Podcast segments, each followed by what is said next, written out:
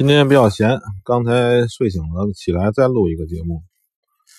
嗯，我说一个事情啊，就是我以前呢对这个测试技术比较比较懂吧，比较感兴趣。就是说，你要是测一个东西呢，有很多种方法。我记得很清楚，当时有一件事情是这样，就是那时候拿到一个传感器。当初说呢，说这个这个传感器是零点零几 G 的精度吧，就是说任何东西的震动啊，它有都有加速度这种震动产生。这个传感器是测这个东西的。当时呢，那个销售拿这个传感器在我们的桌子上进行测量，在我们的桌子上进行测量，然后就看那个。某一个物体它的振动的频率啊什么的什么的那种，当时我就跟他说：“我说你这个你很外行，你还没我懂。就是说你这个测的这传感器呢，如果精度是这么高的传感器，随着这个大地本身那个咱们这楼房啊或者什么的这个环境下，它就有震动。你本身这个测量方法。”就不正确，因为本身这个环境带着很多震动，然后你在测某个东西震动，东西没法测。我其实举这个例子呢也很粗糙，就是说想判定一个事情，你想测量一个结果，你的测量方法非常正确。我记得几年前，十多年前吧，那时候一些搞传销的人。经常拿那些瓶瓶罐罐啊去你们家去给你测试去，他这个去污效果好，他这个什么玩意儿，呃什么的就很搞笑。就是说，呃，有的时候国人相信眼见为实，对吧？但是呢，他的方法测量的方法和结果，一定具有很多倾向性。嗯，走，下面还回到这个。呃，外汇交易吧，就是外汇交易上呢，我我给大家展示一种方法，这种方法呢，就是一种分析方法，不是交易方法，一种分析事物的方法。就是说呢，咱们假设这是一个圆盘，这个圆盘是所有的可能。一定不要有有有遗漏啊！我把这个就跟那个拼图似的，把一部分一部分都拼全了，我就能这个知道哪些东西是我要的，哪些东西不是我要的。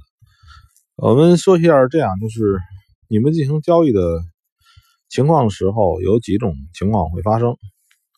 咱们把所有的可能都发都都给他想明白。一种可能是你。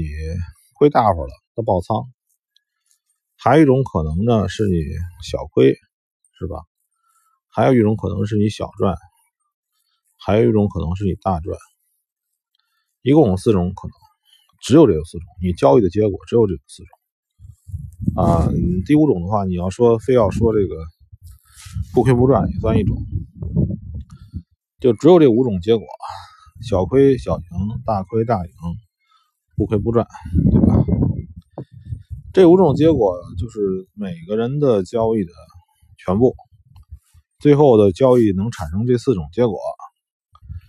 呃，你是躲开你这个大亏，其实就够了，其实没有什么。就是你想一想，怎么才能让你大亏？大亏有几种可能构成的，是吧？